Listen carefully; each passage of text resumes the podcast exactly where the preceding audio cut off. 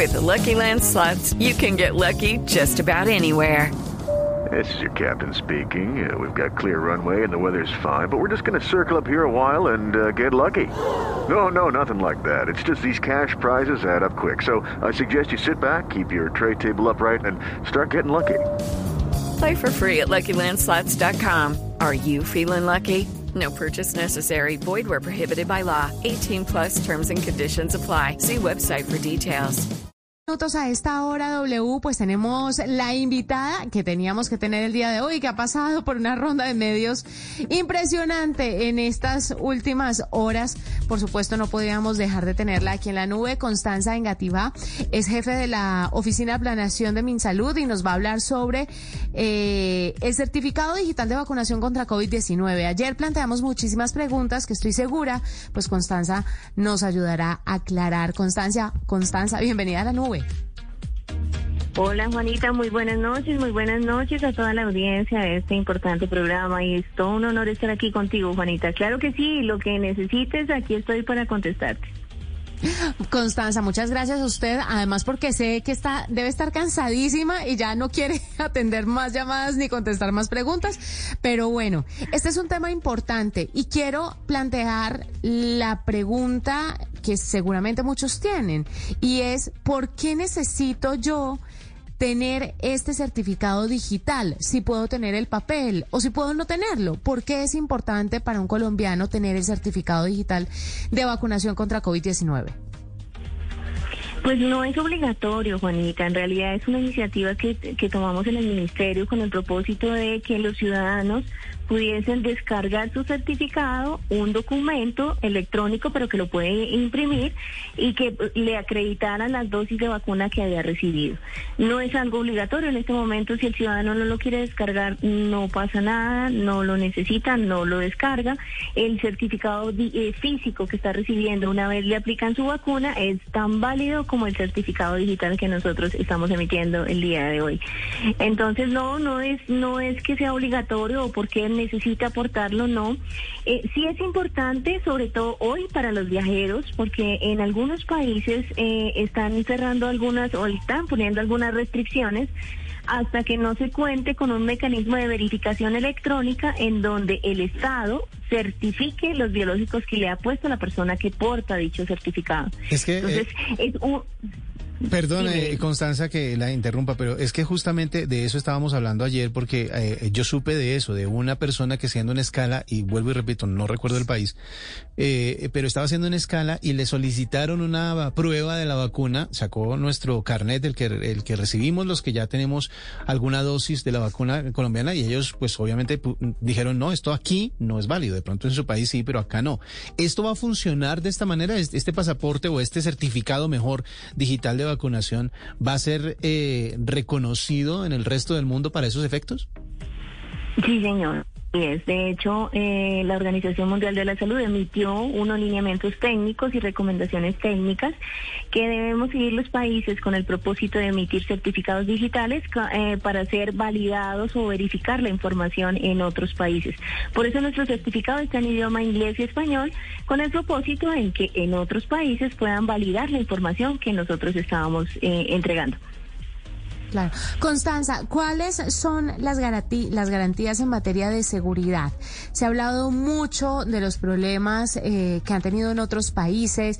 Incluso leí un reporte donde contaban que en la Deep Web se podían comprar estos eh, pasaportes de países europeos, pero que además estaban registrados dentro del Sistema Nacional de Salud de, de España, por ejemplo, creo que, que decía el informe. Y es pues, gravísimo que eso pase porque la gente está recurriendo a la Deep Web para obtener los certificados y es más, existen algunos grupos de Telegram muy selectos donde también hacen la venta de eso, así como hicieron la de las pruebas eh, negativas, eh, de los insumos de COVID. Bueno, usted sabe que hay toda una mafia alrededor de la pandemia y quisiera saber en materia de, de seguridad cómo nos estamos curando en salud en este tema o, o- o cuáles son los pasos que, que debemos tomar los ciudadanos y cuáles han tomado ustedes como gobierno.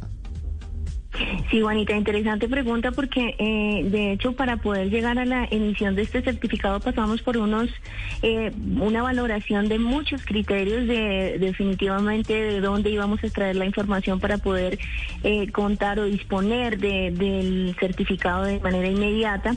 Y definitivamente nosotros lo estamos tomando la fuente de datos de nuestro certificado digital de vacunación es el sistema de información del programa ampliado de inmunizaciones que se llama PIWEB, que es el único sistema en el país que se, en donde se debe registrar la vacunación a cualquier ciudadano que eh, es, valga la redundancia, vacunado en nuestro país.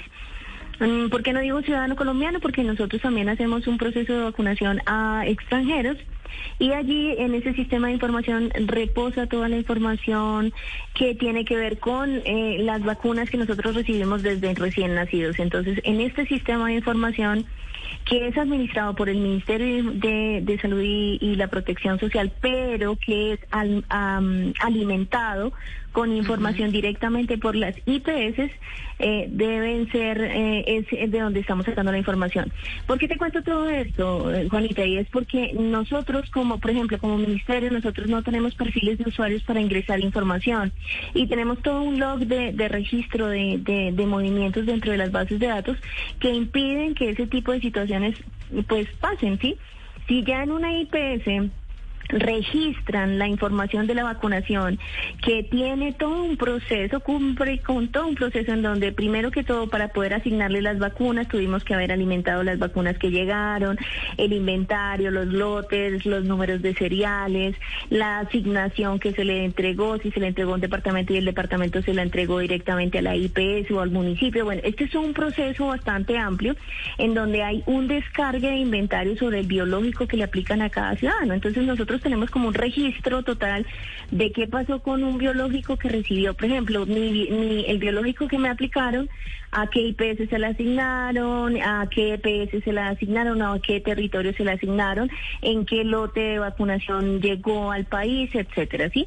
Entonces, es, es un proceso en el que es muy complejo realizar una vulneración y, bueno, esto frente a la, a la fuente de datos. Pero ahora hablemos de cómo generamos el certificado. Tenemos una, una única fuente de datos que es PyWeb y basado en ello nosotros utilizamos tecnología de blockchain que lo que hace es que almacena en bloques de manera distribuida eh, la información que sacamos de cada ciudadano y esa información se almacena encriptada y anonimizada de tal forma que la desencriptamos con una llave pública eh, en el momento en que generamos el, el PDF del certificado digital. Este certificado digital tiene dos códigos importantes a, considerar. Uno es un código QR y uno es un código digital, un estampado digital, que es un chorro de bits que eh, está relacionado o asociado con la tecnología blockchain que estamos utilizando. ¿Para qué va a ser usado hoy ese, ese chorro de bits? Hoy Posiblemente no, pero en noviembre, en bueno, en próximas semanas iniciamos pruebas con el pasaporte transnacional de Latinoamérica y el Caribe y ese código va a ser usado para poder compartir información con otros países. Muy bien.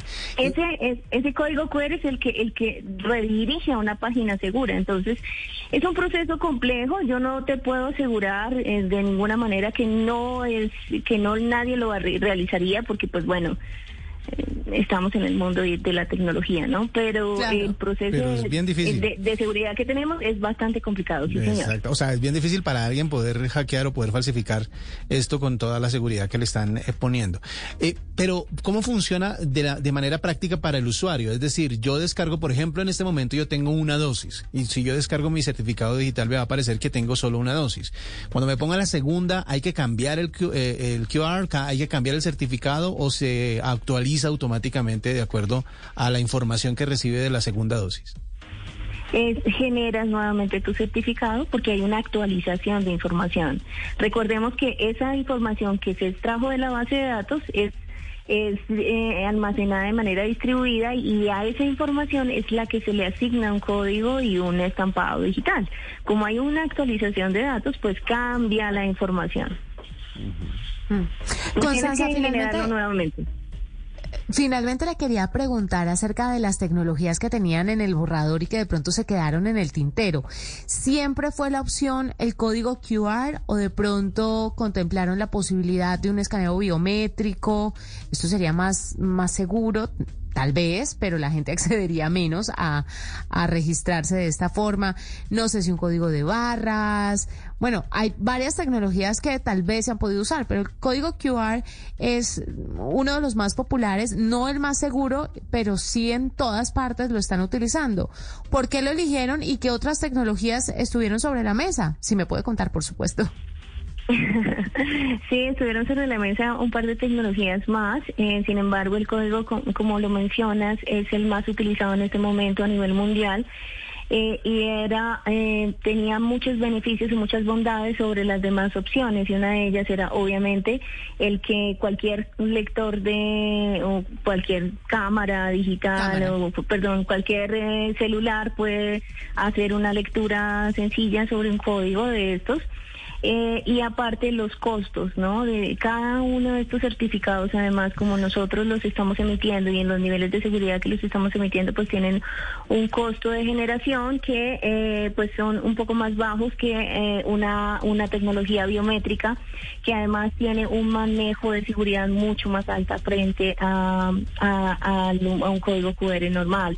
Eh, no solamente el tema del costo de la generación, sino también el almacenamiento de dicha información y la infraestructura tecnológica que teníamos que habilitar para que eso fuera una realidad y pues obviamente en el Estado tendríamos que hacer un montón de inversiones, adecuaciones y tenerlo en, en un tiempo récord como lo logramos no, no, no, era, no era fácil. Para que vea W, hay tecnologías pues... Eh mucho más, más sofisticadas, pero también mucho más caras. Y, y seguramente habría sido un punto de discusión para todos los colombianos, como lo es todo en este país. Constanza, muchísimas gracias por estar con nosotros, por contarnos un poquito sobre este certificado digital de vacunación. Ojalá hubiéramos tenido más tiempo, pero seguramente podremos conversar más adelante cuando ya esté en plena utilización algunas dudas que le surjan a la gente. Gracias por estar con nosotros. Seguro que sí, Juanita. Muchas gracias a ustedes de verdad por la invitación. Estamos aquí para atender cualquier inquietud, cualquier duda. Además, estamos seguros que vamos a volver a esta mesa porque tenemos mucho por contar. Así, ojalá, así será. 757, hacemos una pausa, ya regresamos. Hey guys, it is Ryan. I'm not sure if you know this about me, but I'm a bit of a fun fanatic when I can. I like to work, but I like fun too. It's a thing. And now the truth is out there. I can tell you about my favorite place to have fun. Chumba Casino. They have hundreds of social casino style games to choose from with new games released each week. You can play for free anytime, anywhere and each day brings a new chance to collect daily bonuses. So join me in the fun. Sign up now at ChumbaCasino.com. No purchase necessary. BGW. Void were prohibited by law. See terms and conditions. 18 plus. Hello, it is Ryan, and we could all use an extra bright spot in our day, couldn't we? Just to make up for things like sitting in traffic, doing the dishes, counting your steps, you know, all the mundane stuff. That is why I'm such a big fan of Chumba Casino. Chumba Casino has all your favorite social casino style games that you can play for free anytime, anywhere with daily bonuses. That should brighten your day a little. Actually, a lot. So sign up now at ChumbaCasino.com. That's ChumbaCasino.com. No purchase necessary. BGW. Void were prohibited by law. See terms and conditions. 18 plus.